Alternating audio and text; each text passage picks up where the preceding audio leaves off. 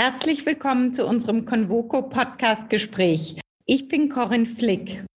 Heute spreche ich mit dem Unternehmer Dr. Arend Oetker, der gerade seinen 81. Geburtstag gefeiert hat. Seine Unternehmen sind Schwartau Marmelade und Hero. Hallo, lieber Arend Oetker. Ich freue mich sehr, dass du heute Zeit findest, mit mir zu sprechen und diesen Convoco Podcast aufzunehmen. Wir leben in schwierigen Zeiten. Darf ich dir ein paar Fragen stellen zu unserer Wirtschaft? Natürlich. Viele europäische Unternehmen haben ihre Produktionsstandorte oder die Wahl ihrer Zulieferer nach Asien verlegt. Die Folge sind längere und dadurch anfälligere Lieferketten.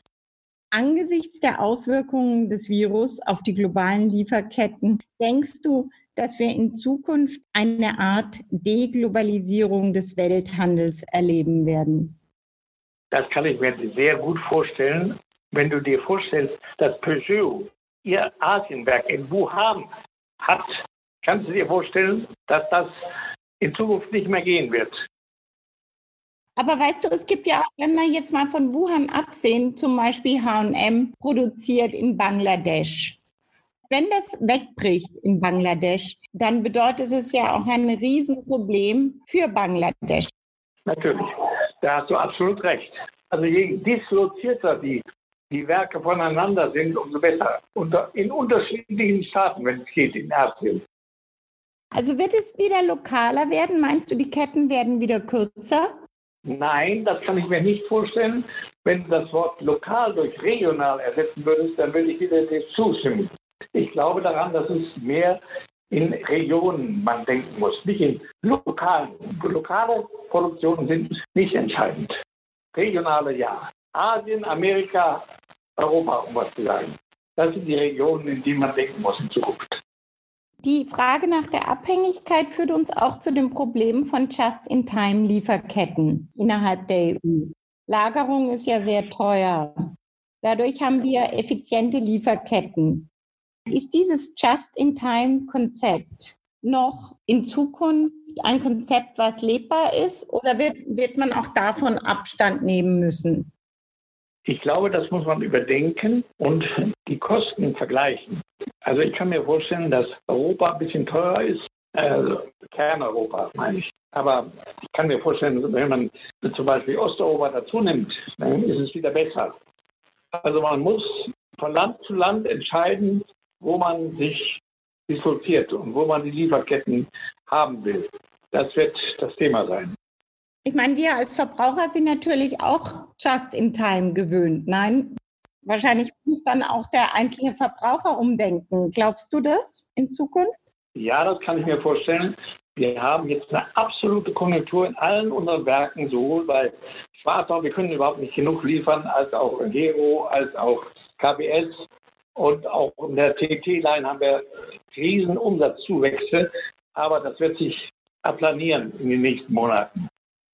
Das wird nach der Krise sein, dass man auf jeden Fall mehr Vorrat hat. Man wird sich absichern. Für mindestens einen Monat stelle ich mir das vor. Im Moment, was glaubst du, wer am meisten von der Wirtschaft betroffen ist? Ist es der Mittelstand oder die Großindustrie oder sind proportional alle gleich betroffen? Also ein, keiner ist, wer, ich weiß, würde gar nicht wissen, wer mehr betroffen ist. Also das ist für alle, das auch für kleine Unternehmen, mittelständische ist recht. Aber die werden von den Staaten ja doch sehr stark unterstützt. Sowohl in Deutschland gibt es ein Riesenprogramm als auch in Europa, ja, und die, Kredite kriegst du natürlich leicht, aber die muss man ja auch zurückzahlen. Aber es gibt auch Zuschüsse die nicht zurückbar sind. Für, für jeden kleinen Einzelnen gibt es 9000 Euro nächsten drei Monate. Ja? Also jeden Monat bei 9000. Und davon muss er nicht zurückzahlen. Das hilft natürlich besonders. Dann kann man seine Ausfälle wieder kompensieren. Für die nächsten drei Monate ist auf jeden Fall gesorgt. Durch die Regierung. Gehst du von einer Rezession natürlich im zweiten Quartal aus? Ja, ich kann dir auch sagen, dass ich einer Rezession sicher von 6% minus ausgehe. Im zweiten Quartal. Im dritten Quartal wird es weniger sein. Dann wird es vielleicht 4 und am vierten Quartal kaum noch. Oder ich kann auch sagen 6, 3 und 0. Ich, Im vierten Quartal wird die Rezession vorbei sein, ist mein klares Ansage. Wir haben vorhin schon drüber gesprochen. Wie wird sich denn diese wirkliche Verlangsamung auch in den Emerging Markets geben? Wird die sich dann auf Europa, sprich Deutschland, auswirken? Ich glaube, dass wir in Deutschland eine relativ gute Basis haben. Wir haben das Thema Kurzarbeitergeld, das ein gutes Instrument ist, was jetzt auch die Frau von der Leyen für ganz Europa vorschlägt, was sie gut findet. Ja, und wir sind einfach eine große Loyalität der Arbeitnehmer zum ganzen Unternehmen und auch zu Deutschland. Also das ist eine große, ein großes Asset, was wir haben. In je, jeder andere Staat hat weniger. Aber ich würde das nicht von jedem Staat sagen. Also in Österreich ist es ähnlich. Ja, in der Schweiz auch. Ja, in Südeuropa ist es schon wieder anders. Und Gott sei Dank sind wir bei Hero, haben wir unser Werk in Murcia und Murcia ist überhaupt nicht betroffen. Kein einziger. Die arbeiten nur in drei Schichten. Also ich meine, die Lebensmittelbranche ist natürlich im Moment eine bevorzugte Branche, eine sichere. Ja, ist essentiell, ist, ist überlebenswichtig. Es steht an erster Stelle, Gott sei Dank, die Medizin und die Lebensmittel. Diese beiden. Gehst du davon aus, dass der Staat sich an vielen Unternehmen beteiligen werden muss? Das befürchte ich. Zum Beispiel bei der Lufthansa hast du das auch gesehen. Es ist partiell wahrscheinlich notwendig, aber die werden jedenfalls, das ist die Auffassung der Regierung, das nur zeitweise machen. Die werden diese wieder privatisieren. Also die Lufthansa langfristig wird nicht staatlich werden. Aber vorübergehend ja. Bei Commerzbank haben Sie sich ja 2008, 2009 auch beteiligt und sind heute noch beteiligt. Ja, da ist, ist der Staat schon beteiligt. Aber trotzdem, es geht denen auch nicht besser. Also ich weiß gar nicht, eigentlich einer deutschen Bank geht es nicht gut. Bekommen wir jetzt wieder einen starken Staat? Weißt du, werden wir einen stärkeren, autoritäreren Staat bekommen durch alles? Ja, das hoffe ich nicht.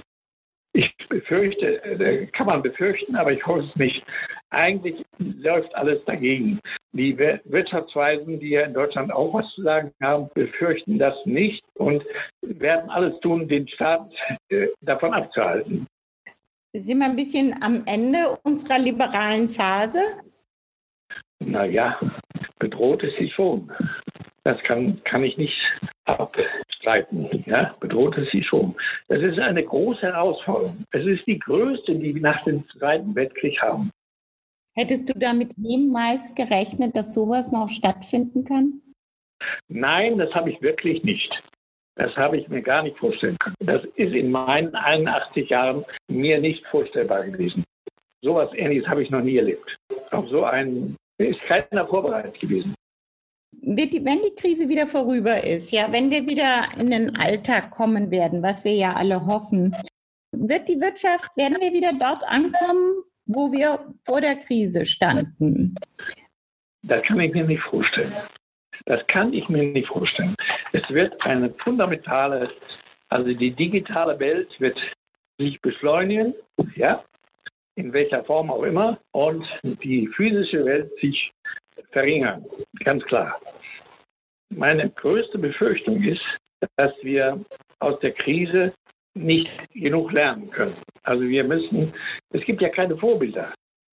Die spanische, äh, die letzte Krise war 1918, glaube ich, die spanische Grippe.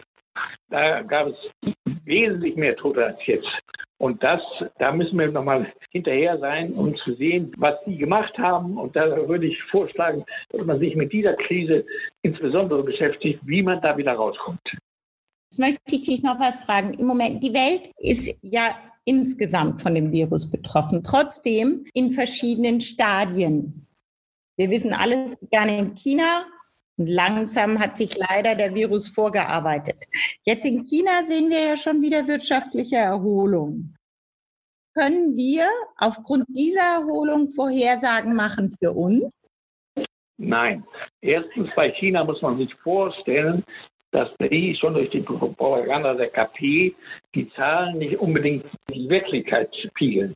Da muss man vorsichtig sein mit diesen Vorhersagen. Gott sei Dank sind die wieder in diese Richtung gegangen. Das begrüße ich außerordentlich. Aber ob das wirklich damit schon erledigt ist, da würde ich vorsichtig sein. Auf jeden Fall ist es eine, eine Idee, die wir vielleicht, ich würde vielleicht Südkorea noch mehr bevorzugen. Da ist der beste, der beste Weg gefunden worden aus der Krise. Also Südkorea ist da mein Vorbild. Du hast uns gesagt, was deine größte Befürchtung ist. Was ist deine größte Hoffnung? Die größte Hoffnung, dass jeder Mensch lernt, aus eigener Verantwortung ja, heraus sich positiv für die Zukunft zu engagieren. Nicht immer die Probleme zu sehen, sondern die Chancen. Das ist meine klare Hoffnung, die ich als Unternehmer immer hatte. Timo Meinhardt, dessen Lehrstuhl du ja großzügigerweise unterstützt und sponsert, hat gesagt, wer beiträgt, führt, wer nicht beiträgt, kann nicht führen. Ja, das stimmt. Das stimmt. Das kann ich nur sagen, unterstreiche ich auch. Ja, ich auch. Deswegen, du trägst seit vielen Jahren viel zur deutschen Wirtschaft bei. Und ich danke dir für Gespräch. Hat mir Roland auch, Roland Berger auch gesagt, als ich, als ich meinen 80. Geburtstag mit ihm telefoniert habe, hat er das gleichfalls gesagt. Das fand ich sehr nett von ihm. Ich bemühe mich, solange ich lebe, tue ich das.